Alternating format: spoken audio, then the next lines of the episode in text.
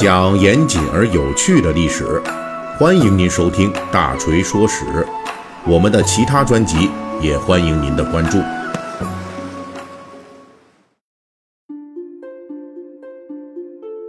这段时间啊，全国各地的气温都在逐渐的下降，特别是最近几天，北方也陆续的降雪了。像大锤住的这帝都，说是今天晚上还要下中雪呢。翻翻日历。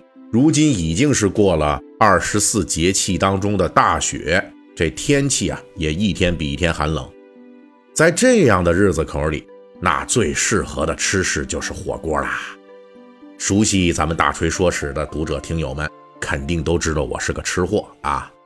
而且去年的冬天，我就专门做过一期节目，叫做《天寒吃火锅》，火锅的历史公案与涮肉的悲欢离合。有兴趣的朋友可以往前翻翻，去延伸的阅读或者收听。那么本期大锤说史呢，我们还是得继续聊聊这火锅的故事。之前锤哥就曾经提到过，我国其实早在西周时期就有类似功能的青铜器，这种青铜器叫做温鼎，属于自带燃料的个人用的小火锅。之所以说是个人用啊，是因为那个时候。这公侯贵族吃饭都是分餐制的，各吃各的，因此就有说法说这种温鼎，哎，它是可以用来做火锅来使用的。不过这个说法到目前为止呢，其实还没有实锤，因为还无法确定火锅中的这个涮的动作是否是这个时候出现的。这涮啊，就是把这食材放到火锅这沸腾的汤料中。在短时间内将食物呢就烫熟煮熟的这么一个过程，像咱们这个潮汕火锅是吧？这个虽然说它主要的这个涮料是牛肉，但是呢，它会根据牛肉的不同部位，会跟你说这个牛肉啊，每种部位的牛肉都涮多长时间，短的呢几秒钟，长的也就几十秒。所以其实呢，这个涮呢一般来说时间都不会太长。像这老北京这个爆肚，著名的爆肚啊，号称叫七上八下，哎，就是你夹着这个爆肚，说蘸到这个汤料里边，哎，上上下下，上上下下，七上八下，大概也就是十几秒的功夫就得拿出来了，再不拿出来它就老了，你就咬起来就硬了。那还有一些，比如说像丸子啊、豆腐啊这些食材，那你放到这个火锅里面可以煮的时间稍微长一点。所谓的千炖豆腐万炖鱼嘛，所以这个涮呢，这个动作啊，总体来讲啊，就时间一般不会太长啊，主要是根据我们食材来区分的。那根据文献记载，如今北派火锅较为流行的这个涮火锅的吃法，是要到南宋的时候才出现的。这个大锤在之前那期火锅节目里就曾经介绍过，这里呢就不多说了。最具代表性的当然是北京的这个铜锅涮羊肉了，是吧？原来呢，这铜锅涮肉啊，基本上是在北京以及周边的一些地区，还有东北地区，大家喜欢吃这个，好这口。那现在呢，我看也是咱们大江南北啊，到处都是了啊。有一次我去这上海，说跟这个魔都的朋友们聚个会啊，结果他们就安排的是。一家这涮羊肉馆，而且是北京的一家老字号，在这上海开的分号。我一看，好嘛，我说我这一个北京人，到魔都去啊，你们就请我吃涮羊肉。结果呢，从上海再去杭州的时候，这杭州的朋友啊一起聚会，那吃的是什么呢？啊，也不是杭州菜啊，吃的是东北烧烤，哈哈。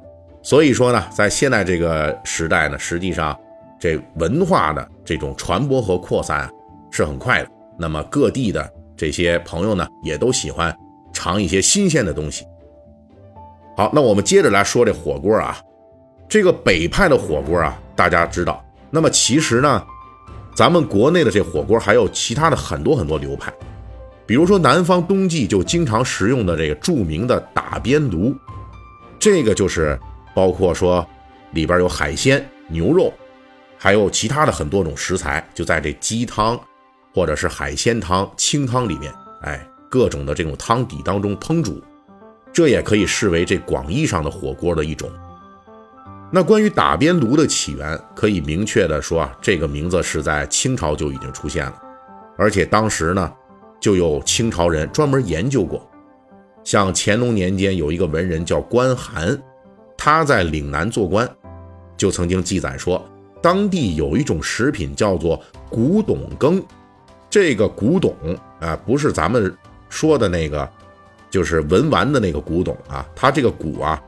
不是那古老的古，是骨头的骨，董是这个字，古董羹，羹就是咱们吃的那个羹啊。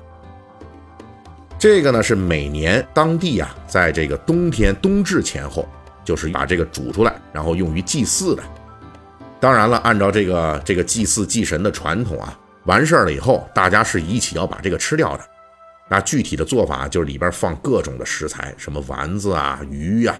鸡鸭鱼肉啊，什么呃牛杂、猪杂等等的各种，就是大杂烩，把它煮出来。所以当地人把它叫打边炉，什么意思呢？就是大家围着这个炉子，围着这个火锅做成一圈一起吃。那你们可以脑补一下这个画面啊，就肯定是一种非常热闹、非常和气，哎，这样的一种特别好的那种氛围。而且关寒还特别提到了打边炉的历史传承。他说：“这个古董羹是北宋文豪苏东坡曾经记录过的。那跟这个关寒记录差不多的呀，还有其他的好多的清朝笔记都说了这事儿。大家都一致认为，这种打边炉的起源是可以上溯到北宋时代。这是因为北宋文豪苏东坡在贬官岭南期间，曾经在惠州罗浮山一带就吃过当地的一位道士款待他的火锅。”苏东坡记载说，这是一种大杂烩的煮火锅。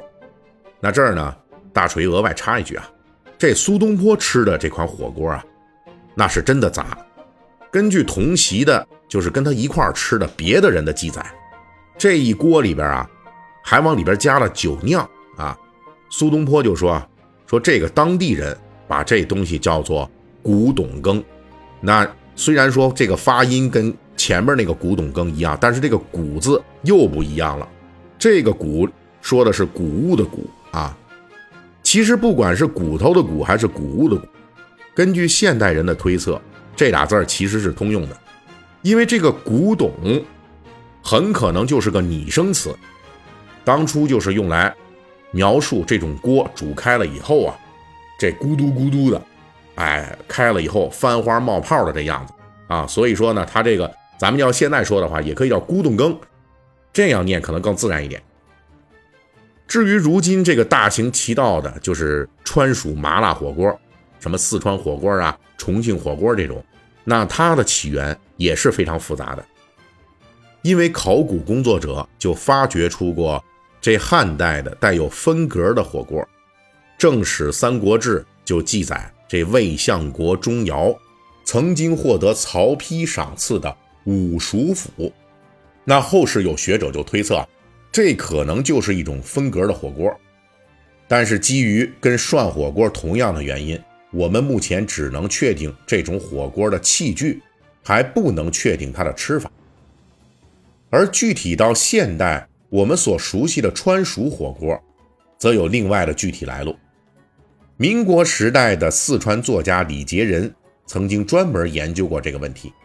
他认为川蜀火锅的源头是重庆的朝天门码头，因为这里是水陆要冲，每天都有很多牛贩子聚集在这里，就现场啊杀好多活牛，杀牛之后那些好肉都走这水路陆路就贩卖走了，剩下的在朝天门有很多牛杂碎，这个啊没那么多人购买，而朝天门码头还有很多棒棒，啊也就是。水陆交通之地啊，这个不可或缺的人力运输人员。那这棒棒的来历，我稍微的说一下，就是大家都知道，这重庆是山城，平路少啊，啊坡特别多，上上下下的，经常要爬坡过坎，所以呢，重庆当地呀，用车运输货物的就少，往往需要用人，就是用这竹棒扁担，哎，帮人来运输，人力运输。因为这根与扁担功能类似的棒子，这是他们主要的挑货的工具。所以呢，这些帮人挑运物资的劳动力就得名叫棒棒。因为职业关系啊，这些棒棒平时消耗的体力很大，承担很重的体力劳动啊，但是收入也不高，肯定是吃不起那些正经肉的。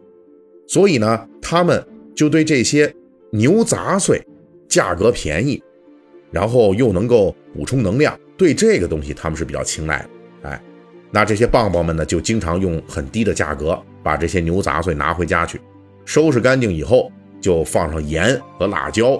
就在这油锅中煮熟了，捞着吃，这就是最早的川蜀火锅中的一种牛肚火锅。而这样吃的人多了起来以后啊，那专门售卖这种吃食的摊贩也随之出现。这李杰人就记载说啊，当时有摊贩挑一副担子，一头是各种切成小块的牛杂碎，另外一头呢就是一个泥炉，这上面放着一个大洋铁盆。